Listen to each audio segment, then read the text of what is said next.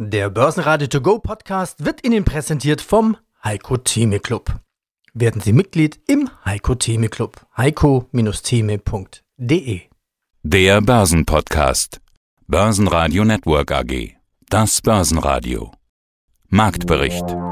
Im Studio Sebastian Leben und Peter Heinrich. Außerdem hören Sie zum GameStop-Armdrücken zwischen privaten Spekulanten und großen Hedgefonds Vermögensverwalter Volker Schilling, zu den Q1-Zahlen von Siemens Healthineers Pressesprecher Matthias Krämer, zu den Jahreszahlen von Pira Mobility CEO Stefan Pira und zu seiner Strategie Wikifolio-Trader Roland Weiß. Sie hören Ausschnitte aus Börsenradio-Interviews. Die ausführliche Version finden Sie auf börsenradio.de. Wenn Ihnen der Podcast gefällt, helfen Sie mit, abonnieren Sie uns und geben Sie eine positive Bewertung. Neue Woche und neuer Monat, aber keine neuen Themen. Noch immer spricht die Börsenwelt über die privaten Spekulanten, die sich im Internet organisieren und gegen große Hedgefonds arbeiten, wie das zuletzt unter anderem bei US-Aktie GameStop passiert ist.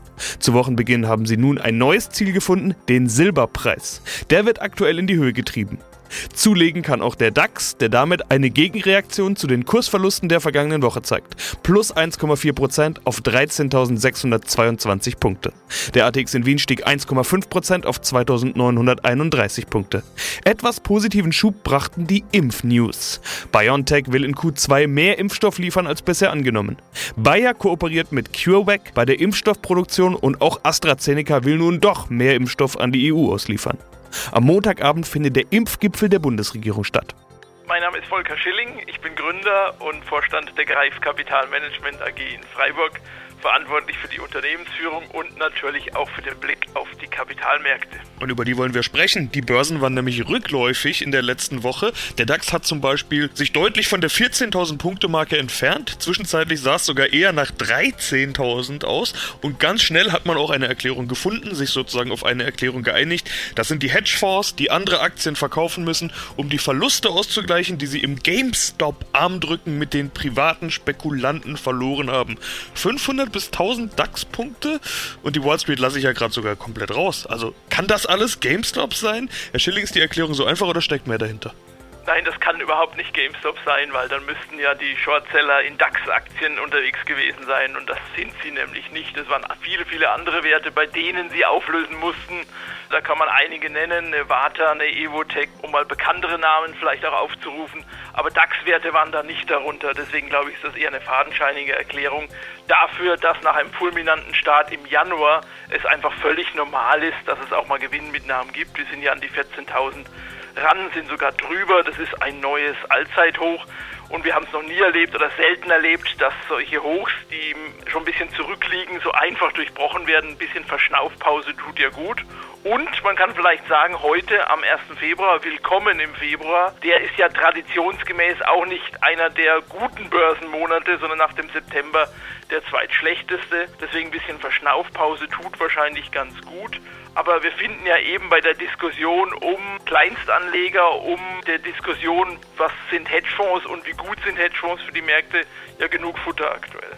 Ja, dann wollen wir doch direkt dabei bleiben. Wie geht's denn weiter mit GameStop bzw. den Werten in diesem Stil? BlackBerry, Nokia, kann man ja noch einige aufzählen. Das sind alles Firmen, die jetzt nicht gerade mit glorreicher Zukunft glänzen könnte man zumindest im ersten Moment denken, aber diese ganze junge Generation an im Netz organisierten Spekulanten, die wittern da den schnellen Dollar auf Kosten der anderen Spekulanten, nämlich der Hedgefonds.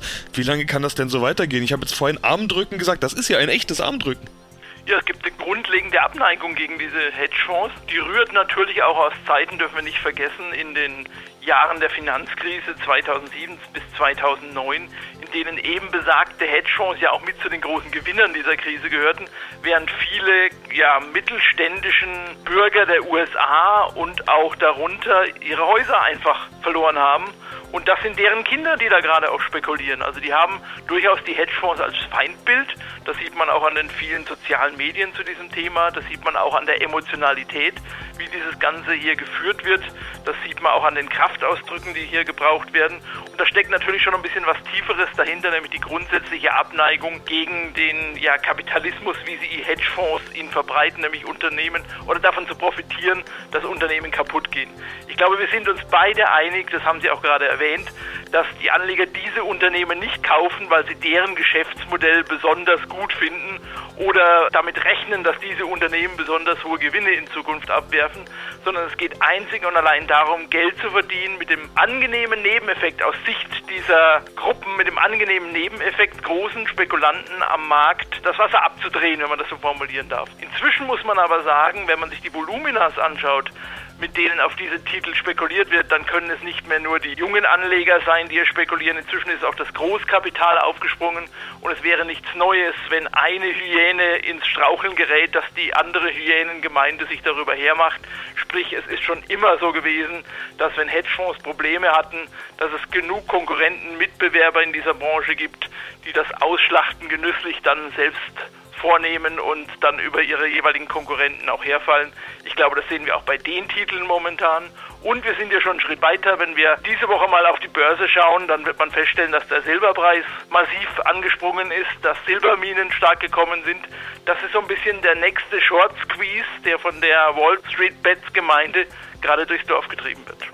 Stärkste Gewinner im DAX waren die Deutsche Wohnen mit plus 3,5%, Adidas mit plus 3,4% und die Deutsche Börse mit plus 3,2%. Verlierer gab es nur eine Handvoll, unter anderem BMW mit minus 0,2%, Fresenius mit minus 1,9% und Fresenius Medical Care als Schlusslicht mit minus 3,2%. Die beiden Fresenius-Aktien verlieren nach einer Analystenherabstufung.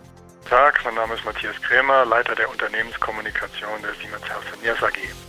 Wir sprechen über ihr erstes Quartal, also das, das im Kalender mit dem 31. Dezember geendet ist. Sie sind Medizintechnik-Spezialist. Die positive Meldung wollen wir gleich an den Anfang packen. Sie heben die Prognose für das Geschäftsjahr an. Es läuft also besser, als Sie erwartet haben. Was lief denn besser und woran liegt's?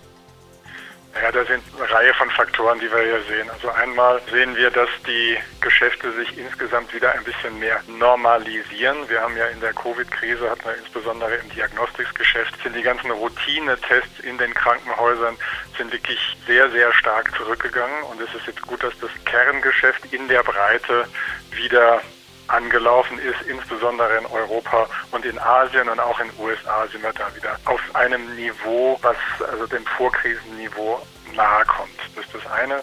Das zweite ist, wir haben ja im Q4 schon angekündigt, dass wir mit Schnelltests auf den Markt kommen. Da waren wir ein bisschen zurückhaltend, weil da war vor der Quartalskommunikation, sind wir erst mit den Tests auf den Markt gekommen. Da war es schwer abzuschätzen, wie hoch die Nachfrage äh, nach diesem Test sein wird. Und die ist jetzt, damals gesehen, dass die stärker als erwartet nachgefragt wurden. Und entsprechend sehen wir das auch noch für den, sagen wir, mindestens fürs zweite Quartal sehen wir hier eine sehr hohe Nachfragedynamik. Da gehen wir mal davon aus, dass wir dann insgesamt im Jahr höher oder besser als erwartet rauskommen. Und das, der dritte Faktor, wir sind auch im Kerngeschäft bei den bildgebenden Verfahren, insbesondere in der Computertomographie und bei den Röntgengeräten sind sehr, sehr nachgefragt, weil wir einfach mit diesen Geräten immer den Zustand der Lunge und auch die Verbesserung im Laufe einer Therapie einfach nachweisen können und sehen können. Und die wurden auch von den Krankenhäusern natürlich verstärkt nachgefragt. Also alles, dieser Mix insgesamt, Kerngeschäft hat sich wieder erholt, hohe Nachfrage nach Röntgengeräten und Computertomographen und insbesondere eben der Covid-19-Schnelltest und dazu geführt, dass wir in dem Quartal einfach sehr, sehr gut durchgekommen sind und damit entsprechend auch die, die Prognose fürs Geschäftsjahr anheben konnten. Also sieht man dieses Großthema Corona-Pandemie durchaus bei Ihnen auch in den Zahlen. Sie haben jetzt ja schon einige Punkte angesprochen, erklärt auch den einen oder anderen Satz in der Pressemeldung, nachdem ich jetzt gar nicht mehr nachzufragen brauche. Corona-Gewinner ist so ein Begriff, den mag niemand hören. Natürlich verlieren wir alle an Corona, aber sie haben ja dann doch den ein oder anderen positiven Effekt. Die Zahlen würden ohne Corona eventuell anders aussehen. Kann man das so sagen? Ja, wir müssen schon auch sehen, wir haben natürlich schon auch gegenläufige Effekte. Ja? Also wir sehen, dass es beispielsweise in den USA läuft es nicht in dem Maße, wie wir das in den vergangenen Jahren gesehen haben, auch pandemiebedingt. Ja, für einzelne Länder in Lateinamerika gilt das Gleiche. Also es ist nicht so, dann gibt es einzelne Modalitäten, die werden auch noch nicht so stark nachgefragt. Natürlich alles auf die Bekämpfung der Pandemie konzentriert. Also insgesamt muss man sagen, ja, es gibt hier Corona-bedingte Nachfrage-Sondereffekte, aber es gibt natürlich auch gegenläufige Effekte. Ja. Und wenn Sie jetzt wirklich das genau zu quantifizieren, ist sehr, sehr schwierig, aber wir glauben, das gleicht sich in, in etwa aus. Ja. Stefan Bierer, CEO Bierer Mobility neben CEO auch Hauptaktionär der börsennotierten Gruppe. Piera Mobility Group, das ist die KTM AG, darunter Marken wie KTM, Husqvarna Motorräder und auch E-Bike-Marken wie Raymond und GasGas. Ich weiß gar nicht, wie man das richtig ausspricht. Starten wir mit dem. Genauso. Genauso, okay. Na dann starten wir, glaube ich, und das ist das Wichtigste, mit dem Corona-Boxenstopp 2020. Was hat Sie Corona gekostet? Was waren die Auswirkungen durch Shutdown, geschlossene Geschäfte, Lieferketten und Co.? Äh, wir haben insgesamt eine achtwöchige Produktionsunterbrechung erlitten, die nicht ausgelöst durch den Shutdown in Österreich war, sondern durch das Brechen der Lieferketten von Italien und Spanien. Dort waren ja Hard-Lockdowns, wo auch die Industrie geschlossen wurde. Das ist eigentlich die Hauptursache, obwohl wir in Österreich auch mit 16. März 2020 einen Lockdown erhalten haben. Nach diesen acht Wochen haben wir mit der Produktion wieder begonnen, nachdem die Lieferketten funktioniert haben und sind dann bis Ende Mai aus der Kurzarbeit ausgetreten und haben dann aufgrund der sehr guten weltweiten Nachfrage nach motorisierten Zweirädern mit voller Produktionskapazität produziert. Wir haben auch die Mitarbeiteranzahl mittlerweile über 200 erhöhen können, sodass wir im zweiten Halbjahr nahezu, sage ich nahezu, nicht alles, aber die fehlenden 40.000 Einheiten, die durch den Lockdown hervorgerufen wurden, aufholen konnten. Also wir haben mit Jahresende etwas mehr Umsatz zu Wege gebracht, worauf wir sehr stolz sind. Wir sind eine Milliarde 530 äh, Millionen. Das ist ungefähr gutes Prozent über ein Jahr davor, vor Corona.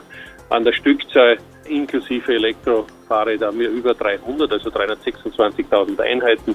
Unsere Gruppe beschäftigt 4.586 Mitarbeiter mit Jahresende und wir haben ein Ergebnis, ein EBIT erzielt von 107 Millionen Euro. Also insgesamt muss man dazu sagen, haben wir durch ein sehr aktives, offensives Corona-Management ist es uns gelungen, also diese nicht einfachen Rahmenbedingungen bestmöglich zu managen und sind, ja, was den Umsatz und Absatz betrifft, trotzdem das zehnte Rekordjahr in Folge gelungen. Hallo, mein Name ist Roland Weiß. Mein Tradername auf Wikifolio ist Aktienkampagnen und ich habe dieses Can Slim Wikifolio. Can Slim, die Strategie nach William O'Neill. Ja, so viel kurz zu mir. Schauen wir noch in dein Portfolio hinein, in dein wikifolio.com. Was ist da so drin? Evotech zum Beispiel bei fast 60 Prozent, also wir runden auf. Helmer Eigenbau bei 35, Sartorius plus 10, PayPal 9 Prozent, Fraport plus 5 und PSI zum Beispiel jetzt aktuell plus 3. Welches dieser Aktien sind denn für dich heiße Kandidaten? Fangen wir am besten einfach mal mit Efotech an.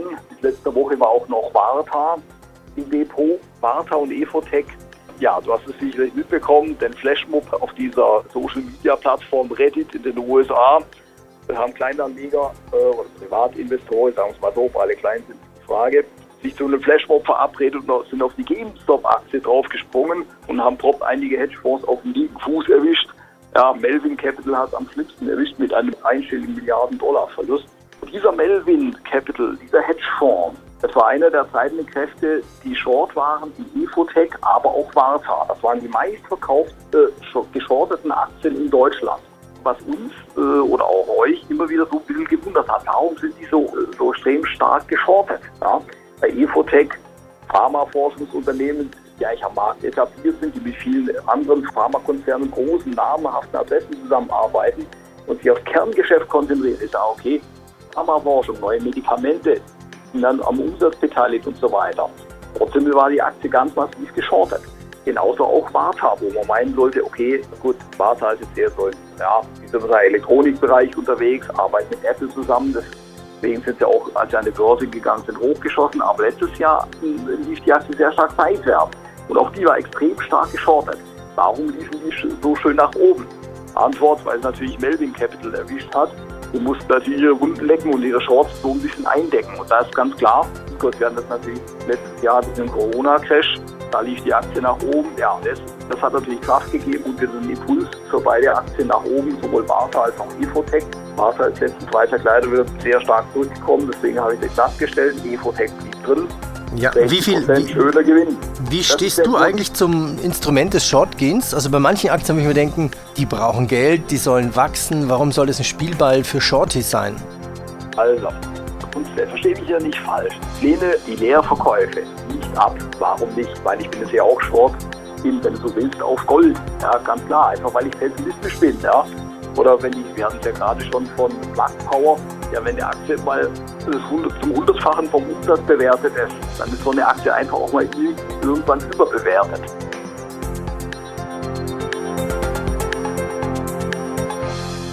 Börsenradio Network AG Marktbericht Der Börsenradio To Go Podcast wurde Ihnen präsentiert vom Heiko Theme Club. Werden Sie Mitglied im Heiko Theme Club. heiko-theme.de